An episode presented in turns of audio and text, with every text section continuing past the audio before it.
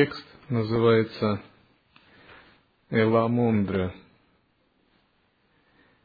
Ваяя Субраманьяма, который рекомендовал Бхагаван Ширамана Махариша.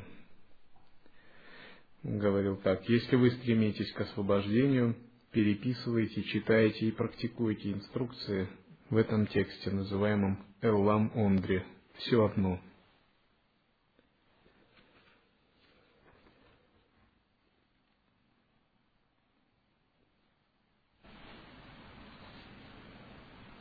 кто ты? Это тело. Ты, допустим, это тело ты, но ты почему-то не чувствуешь, как во время глубокого сна на него вдруг заползет змея. Если так, разве ты являешься этим телом? Нет, конечно, нет. Ты некто отличный от этого тела. Когда спишь, ты иногда видишь сны. Там ты можешь увидеть себя кем-то другим. Это другой. Ты? Нет. Если он был тобой, то куда бы делся при твоем пробуждении? Как говорил Рамакришна, тело – это всего лишь наволочка для души. Человек не является телом, а является тем, кто входит в тело и оживляет его. Однако из-за грубости и запутанности он не понимает этого и себя считает телами других. Поэтому, видя тело человека, он думает, что это тело и есть другой человек – видя себя, он считает это тело собой.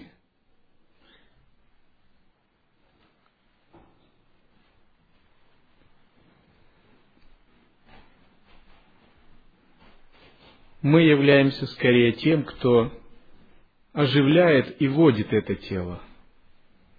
А тело можно уподобить биороботу, скафандру, которым мы управляем. Но поскольку сознание слишком слилось с телом, то часто одно путается с другим. Мы имеем телесное суждение друг о друге. Мы, глядя на тело другого, думаем, это он. А ведь это, не он. Это его скафандр. Но нам даже в голову часто это не приходит, что подлинную сущность души мы не видим. Глядя на себя в зеркале, мы говорим себе, это я.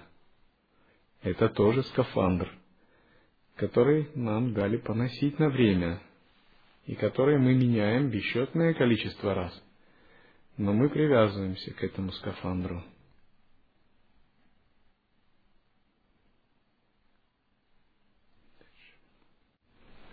Ты сам устынишься, что думал о себе как о том, кто тобой не является. Ведь он не ты. Ты отличен от него. Когда ты утомлен, ты спишь без сновидений. Каково тогда твое состояние? Может ли оно быть твоей истинной природой? Безусловно, ты никогда не согласишься поверить в это. Почему? Ведь ты не настолько глуп, чтобы считать собой некую тьму неведения, что препятствует тебе постичь состояние, котором находишься. Как же ты, обладающий способностью познания, согласишься признать себя тем же, что и невидение или пустота? И как на самом деле оно может быть твоей истинной природой? Никак не может. Если ты умом понимаешь, что это состояние есть состояние тьмы, не осознающий себя, то ты, осознающий и презирающий его, не будешь отождествлять себя с ним. Поэтому и это темное неведение глубокого сна не ты. Ты отличен от него. Если твое физическое тело не есть ты, то ведь и то, что окружает его, не будет тобою.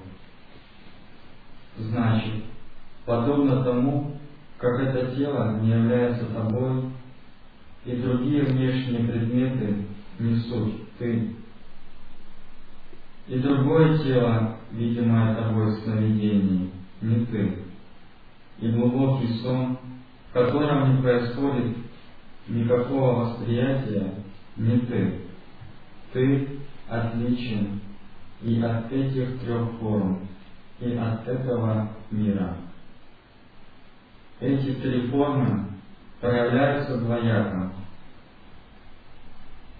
В одном случае происходит сознательное восприятие объектов.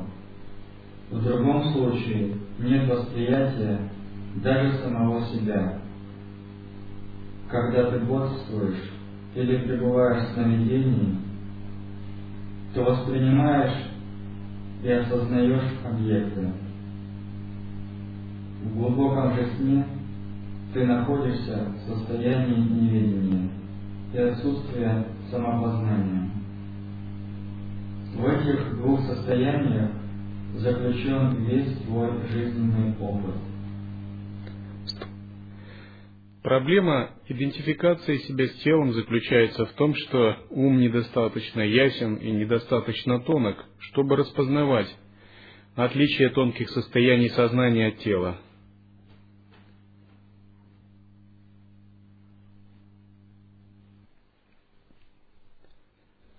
Из-за этого тонкое состояние не видится. Все, что мы видим и воспринимаем, связано с физическим, грубым измерением. И вот эта неутонченность, она приносит большие страдания и ограничения нам. Все дело в том, чтобы быть утонченным. Утонченный распознает то, что отличается от тела, и тогда он не заблуждается. Грубый, неразвитый подпадает под омрачение – Садхана начинается с того, что мы становимся утонченными. Мы отсекаем в себе грубые наклонности, поскольку грубые наклонности – это атовизм, рудимент животного мира. И развиваем утонченность. Такая утонченность традиционно в учении именуется ясность, вивековидия, различающая мудрость. Эта утонченность сродни утонченности музыканта, который знает, когда хорошую ноту взять. Или она сродни утонченности художника, который знает, как положить краски, какой тон подобрать, чтобы передать гамму, палитру красок. Все дело заключается в этой утонченности. А если у нас такой утонченности нет, то ее следует взращивать. Поскольку без такой утонченности мы не видим, что есть что на самом деле. Мы верим грубому, физическому, а тонкому не верим. Почему мы не верим? Ну, потому что не видим его. Есть такой рассказ. Однажды крестьянин пришел утром к другому крестьянину и попросил у него лошадь, чтобы вспахать свое поле. Этому другому крестьянину не хотелось отдавать лошадь, и он сказал, «Ты знаешь, я бы тебе дал свою лошадь, Но вот буквально за полчаса до твоего прихода моя жена уехала уже на ней в город. В это время раздалось предательское ржание из хлева. И крестьянин услышал. Он сказал, а это кто ржет? Что ж ты врешь? Этот хозяин сказал, как ни в чем не бывало, а ты кому веришь, мне или лошади? Проблема в том, что мы, имея неутонченное сознание, верим лошади, называемой это тело, этот мир. Грубым энергиям верим. И часто, когда а, переходишь на грубые энергии, сразу у всех такой интерес возбужденный. Сразу же сознание оживает, и как бы это потому, что энергия является принципом шакти, принципом одухотворяющим сознание. И действительно, сознание пробуждается, когда оно соприкасается с принципом шакти. Но утонченность заключается в том, что мы способны распознавать энергию, грубую материю физического тела от сознания. И мы постоянно распознаем сознание – и переподчиняем энергию физического тела, клеш, страстей этому сознанию. Неутонченный человек, он не распознает тонкий уровень сознания. И тогда у него нет канала божественной связи, Дева Вахини. Высшие контуры психики у него как бы отключены. И он ориентируется только на грубое – и разница между джняни и аджняни заключается в этой самой утонченности. Это, к примеру, как если бы один человек мог воспринимать радиоволны, а второй не мог их воспринимать. И попытки первого человека рассказать, что радиоволны существуют и что можно слушать передачи по радио, он бы думал, да какие радиоволны, это бред какой-то. Есть тело, есть то, что можно потрогать. Но радиоволны для того, кто чувствует или способен слышать радиопередачи, это реальность.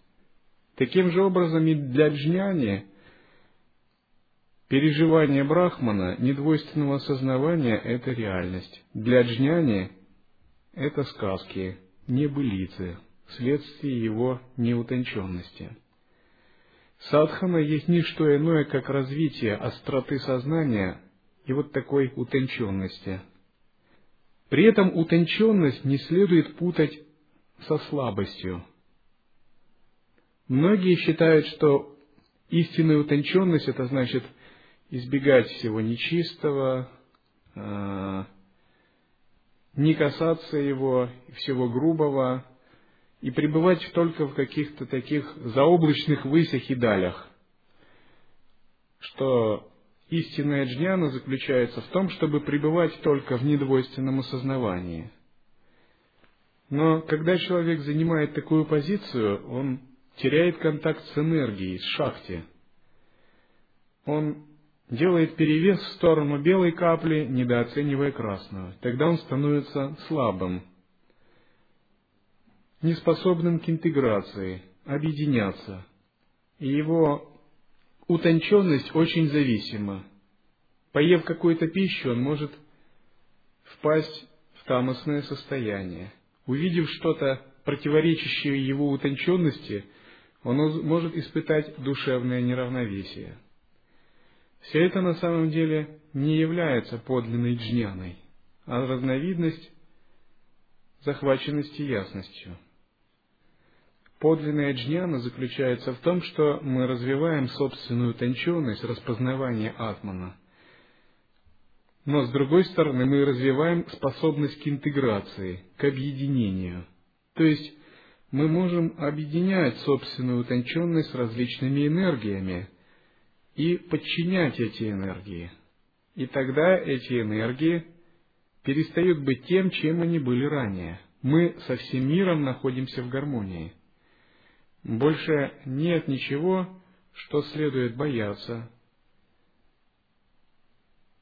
отвергать в двойственности, от чего наш ум будет скукоживаться. Мы можем усмирить любые энергии. Подлинная джняна – это есть искусство интеграции. И тот, кто находится в интеграции, всегда живет в гармонии с миром и с собой, и его джняна только нарастает. Когда подлинной джняны, как искусства интеграции нет, такой человек разделен с телом, разделен со своими энергиями, элементами, интеллектуальной ясностью, разделен с действием. И он внутри пытается поддерживать эту утонченность, но не удается ее соединить с внешними проявлениями.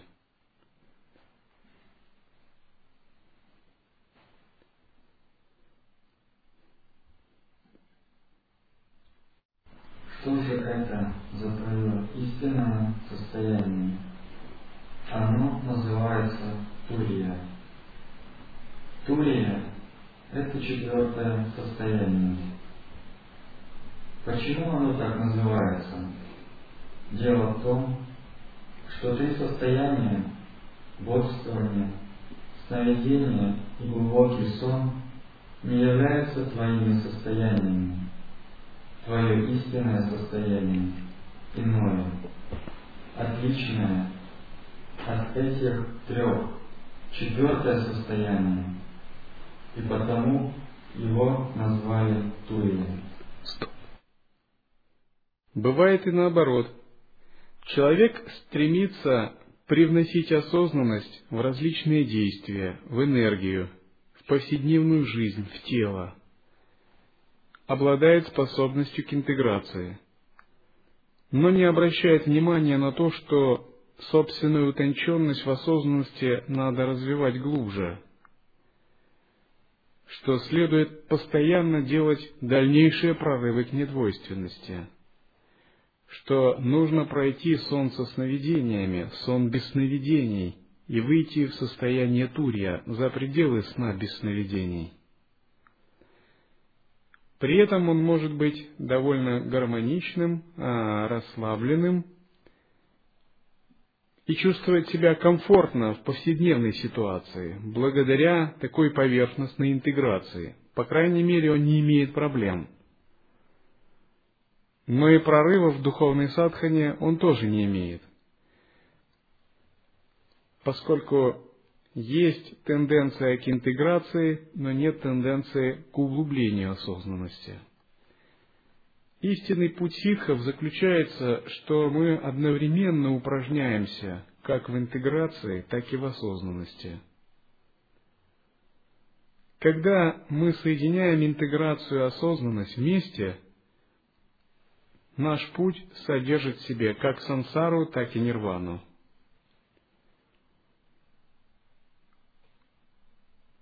Делать прорывы в осознанности означает непрерывно заботиться об утончении собственного созерцания. Утончение собственного созерцания наступает, когда у нас сознание настолько становится ярким, бдительным и свободным, что оно может проникать в сон без сновидений. И когда, выйдя из сна без сновидений, мы удерживаем это состояние и привносим его в повседневность, объединяем с пранами и элементами, вот она, происходит Махамелана, великая встреча.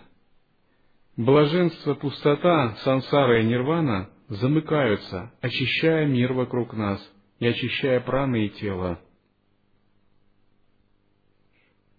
Если мы объединим три первых состояния и вообразим их как одно длительное сновидение, то пробуждение от него и будет Турия. То, что называется Турия, обладает глубиной больше, чем глубокий сон, и бодростью больше, чем бодрствование. Поэтому твое истинное состояние есть то четвертое, отличное от бодрствования, сновидения и глубокого сна. Ты есть только оно. Каково это четвертое состояние? Оно есть знание. Но ни на что не направлено. Это знание в то же время осознает само себя. Иначе говоря, оно не различает что-либо как объекты, но при этом не является неведением. Такое знание – Турия. Тот, кто хоть на мгновение обладал им, обладал истиной. Так, пребывать в подлинной осознанности означает пребывать в бодственном состоянии, словно во сне без сновидений. Вы можете иметь непрерывное сознание лишь в том случае, если вы, пребывая в бодствовании, находитесь как бы в спящем состоянии, во сне без сновидений.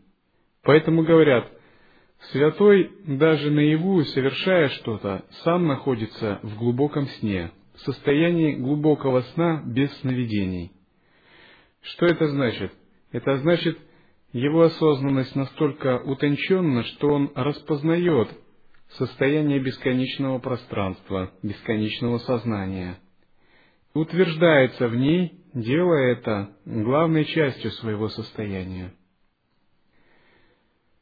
Когда мы пытаемся утончать свое сознание, часто бывает, что нашему телу становится скучно – Нашему уму становится скучно. Но я вам скажу так, что скука – это вещь хорошая. Она показывает нам всю нашу внутреннюю ограниченность, всю нашу глупость. Она показывает нам, что внутри пока мы еще не раскрыли сокровища, что внутри нас еще не забил неиссякаемый фонтан радости – и она побуждает нас предпринимать усилия. Это то же самое, как грешники попадают на небеса. Ну, грешник это как бы такая э, нечистая, очень динамичная энергия, раджасичная, которая может себя осознавать только когда она движется, совершает что-то, а вот тогда она осознает себя. Когда грешники попадают на небеса, им там становится очень скучно их душевные проблемы начинают их терзать. И они видят здесь все погруженные, очень умиротворенные, медитирующие, святые, или как изображают, они все играют на арфах, поют ангельскими хорами, а грешнику тут делать нечего. Он не находит его внутренние проблемы и терзания, здесь все начинают обнажаться. И на самом деле небеса для него становятся адом – он не может так, как небожители, быть погруженным, умиротворенным, созерцать абсолютные энергии, быть бесстрастным, не иметь желаний, поскольку его энергия очень динамична и не способна даже синхронизироваться, ухватывать. И когда такая душа случайно попадает в миры небожителей, ей там становится не по себе – на нее наплывают то воспоминания, то клеши, то ограничения. И небожители тогда обсуждают, нужно ли этой душе находиться, не рано ли она к ним попала, может быть, ей нужно воплотиться еще на земле. И такая душа никак не может понять, чем же все здесь занимаются, в чем фишка, вот так. Она никак не может понять, в чем этот мир, на чем он держится. То есть, это подобно как человек попал, э, простолюдин попал в среду философов или музыкантов. Все занимаются своим делом, все гении в своей области, живут, чувствуя огромную радость. Но сам, у самого него нет ни философской склонности, ни музыкального образования, и он никак не может понять. Ему кажется иногда, что над ним смеются, иногда, что его не понимают. Но не может понять вообще, из, из чего создан этот мир – единственным способом для такого человека адекватно интегрироваться в эту среду – это развивать свои склонности, обучаться и утончаться. И вначале это всегда будет непросто и скучно, потому что учиться всегда сложно. Это в некотором смысле насилие над умом, над своей животной плотью, энергией. Это большая работа в том, чтобы добраться вообще, подойти и понять такое видение. Но это необходимо. Это абсолютно необходимо. И именно это называется тапос. Поэтому святые древности всегда усмиряли плоть и усмиряли низшую природу суровым тапосом. И первое время часто нам на духовном пути будет совсем не, ну как-то не очень так уж радостно. Но вообще это нормально. И один христианский святой, он говорил, если бы люди знали, какие скорби выпадают на долю монаха, то никто бы не стал монахом. Но если бы знали люди, какие блага выпадают на долю монаха, очистившего себя, то весь мир бы ринулся в монашество. И вот в этом процессе вот такая скука, на мой взгляд, это очень знаковое и правильное переживание, которое ставит нас перед внутренней бессознательностью, неочищенностью, внутренней неспособностью, когда мы не способны черпать радость из самого себя, и нам нужны э, внешние раздражители, нам нужно что-то, вот как тот грешник, попавший на небеса. Но именно в процессе такой скуки высекается подлинная искра осознавания. Если мы правильно обучаемся, медитируем, это всегда тапос и борьба. И мы отделяем тонкое от грубого, происходит своего рода алхимическая возгонка. И в процессе этого что-то черное, липкое и грязное от нас отдирается. Что-то отпадает навсегда, то, что держало нас. Привязанность, эгоизм, схваченность, двойственное представление, что-то выдирается, иногда даже с кровью и мясом. Но на самом деле это неплохо. Это процесс обычного очищения. И пока это не отдерется и не смоется, мы не сможем стать подлинно духовно чистыми, подлинно освобожденными. Это обычный процесс аскетического тапоса. И в зависимости от заслуг это переживается по-разному. У кого-то это переживается как тамос – ну, человек спит, и все просто. У него высшие контуры психики отключаются. У кого-то это переживается как э, захваченность желаниями, когда те желания, которые у него были, они внезапно начинают усиливаться. У кого-то это переживается как эгоизм и гордость. Ну, у кого-то может быть как раджас. Те же, у кого много заслуг, это переживается как радость как экстаз, как благословение. И часто э, практикующий начинающий он себя чувствует все эти различные переживания одновременно. Но если он правильно себя позиционирует как духовный воин и постоянно противопоставляет всему этому свое ясное осознавание и борется за это очищение, со временем у него канал связи с Божественным усиливается, и высшие контуры сознания становятся открытыми, стабильными и мощными.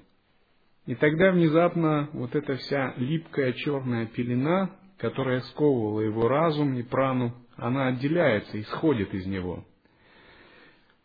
Вот считается, что на небесах китайских небожителей, на средних небесах, все души перевоплотившихся, когда туда попадают, они проходят специальные омовения. В определенных источниках и ваннах они сидят, пока из них выйдет человеческий дух. То есть пока их энергия не очистится от грубой энергии янь. И их не пускают к общению с другими духами до тех пор, пока они не очистят свою энергию от грубой человеческой энергии янь. То есть от нечистот, клеш, омрачений, связанных с переживанием человеческого мира в человеческом теле. И когда они хотят, не очистившись, пообщаться, то их энергия духов отталкивает. И духи сжимают нос, ну, небожители. Им человеческая энергия очень груба. Но когда они очищаются, и их души очищаются от грубой энергии ян, они становятся небожителями на средних небесах. Практикующие проходят такое очищение в физическом теле при жизни. Они проходят очищение в теле и уме. И действительно так, когда практик, достигший высокого уровня состояния ума, общается с тем, кто имеет грубый ум, то ему тоже иногда может хотеться зажать нос. Но если особенно он не сострадателен и сам еще не устоялся в практике – потому что его сознание уже утончено, а сознание другого не утончено. И два сознания начинают конфликтовать, грубое и утонченное сознание. И тому, кто обладает утонченным сознанием, хочется убежать от него куда-нибудь. Только бы не общаться. В свое время э, я медитировал долгое время в одиночестве. Даже мне неприятно было, когда на меня люди просто смотрели, даже когда я соблюдал Мауну. Поскольку это казалось такое накладывание на тебя клеток и ограничений. Особенно, когда вы проходите длительный ретрит. Поскольку вам хочется сохранить ту чистоту, святость и утонченность, которую вы таким большим трудом открыли – и некоторое время, не уделяя внимания интеграции, я просто путешествовал, боясь с кем-либо общаться, даже подходить к кому-либо и заговаривать. Даже поговорить с кем-то – это большая проблема или тяжесть, после которой твоя вишутха чакра засоряется, анахата чакра засоряется, словно ты впитываешь какую-то вязкую энергию, после которой два дня надо очищать сознание. Это пример избыточной утонченностью, когда йогин не уделяет внимания наращиванию интеграции и духовной силы. Иногда мне приходилось путешествовать в поездах, тогда я забирался на верхнюю полку, доставал четки и сначала до конца читал четки, чтобы просто ко мне даже никто не подходил.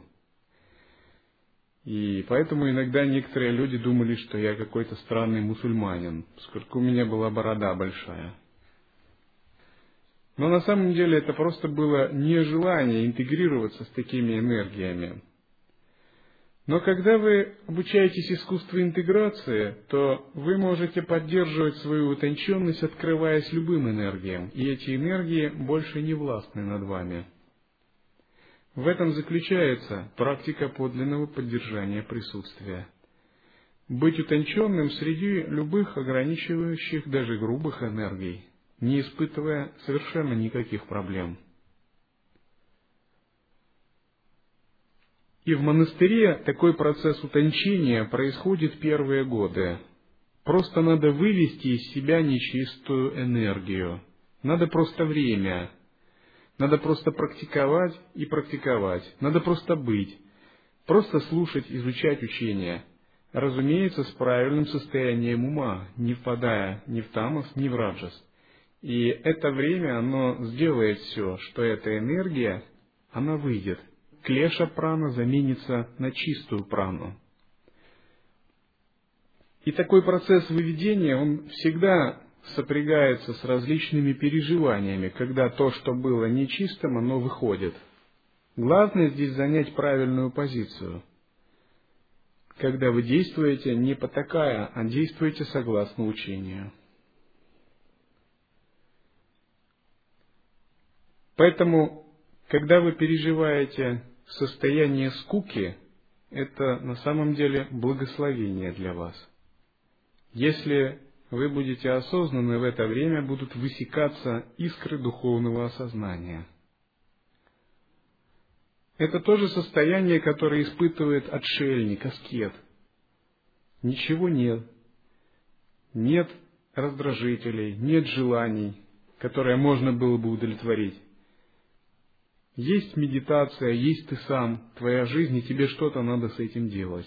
Нет э, раджасичных целей, нет привязанностей. Вот есть ты, твой ум, твоя прана, и все. И с этим надо что-то делать. И вы можете представить состояние отшельника, который имеет еду, кров, но не имеет всего того, чтобы его вводило в раджас. И чтобы быть счастливым, гармоничным и радостным в таком состоянии, нужно иметь очень чистые праны, чтобы перейти на уровень восприятия божественных миров, чтобы черпать блаженство в каналах и пранах, а не во внешних раздражителях. И тогда нужно очищать себя. И мы приходим к тому, что нужно очищать себя. Нужно хорошо очищать себя. И в процессе такого очищения это постоянное внутреннее сражение –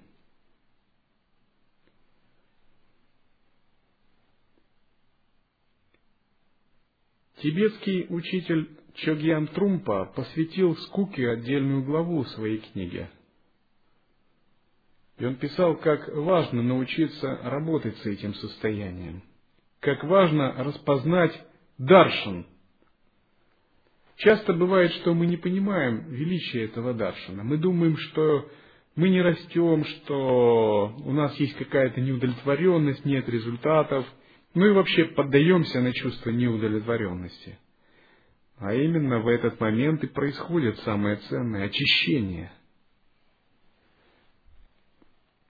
Поскольку тот, кто очистил себя, больше не зависит от привязанности внешнего мира, от сильных желаний физического тела, он способен воспринимать внутренние божественные миры, божественное состояние.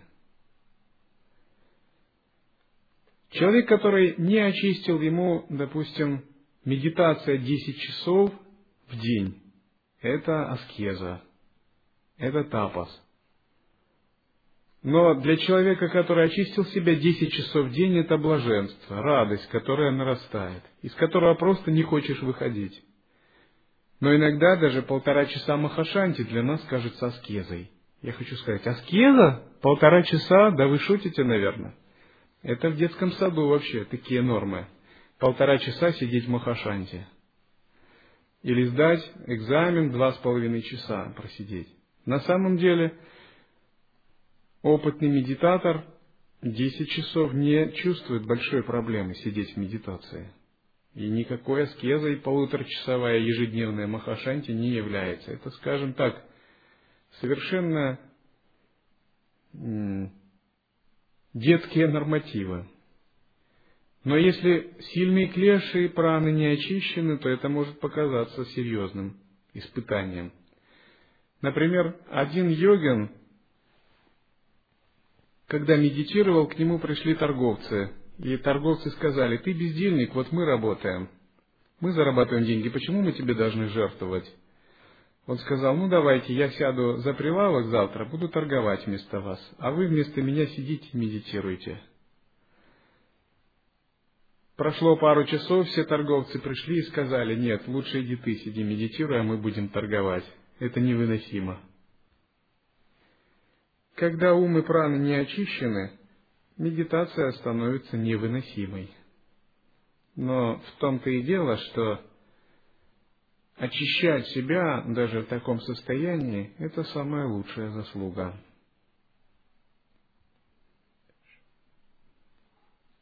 Каково же оно, это высшее состояние?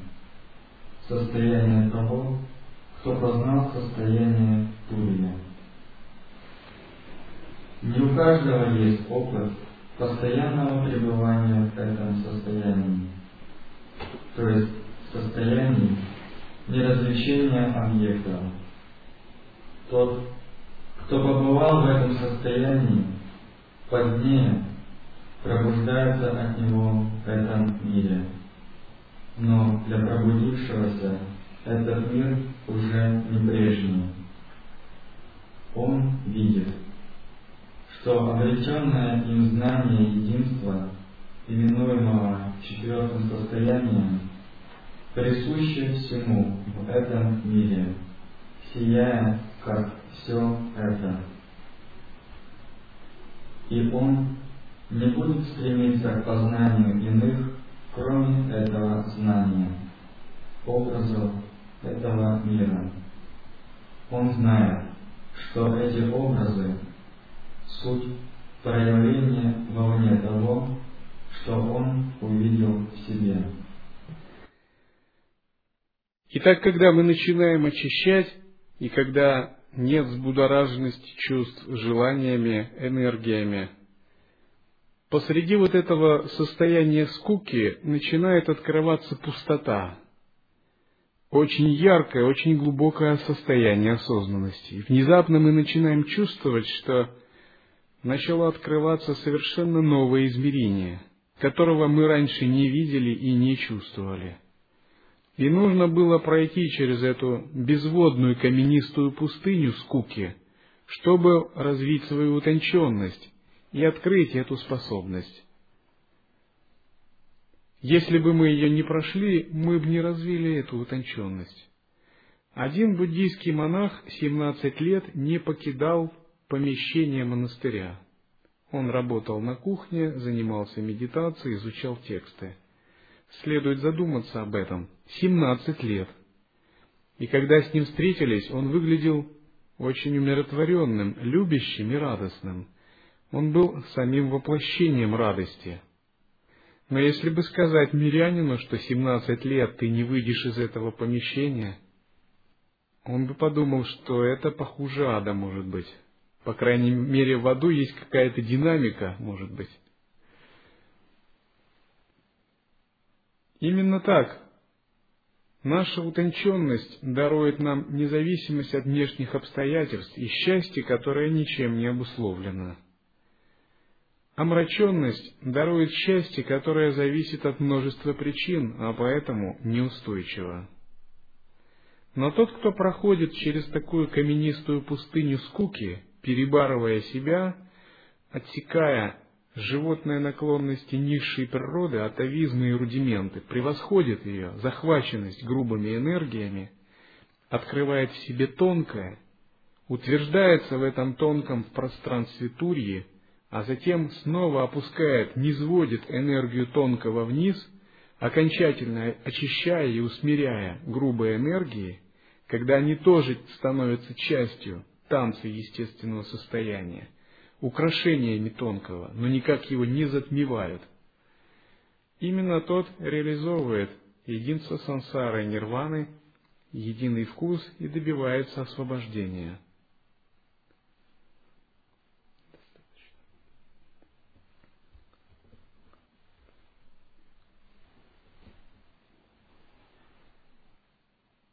Oh.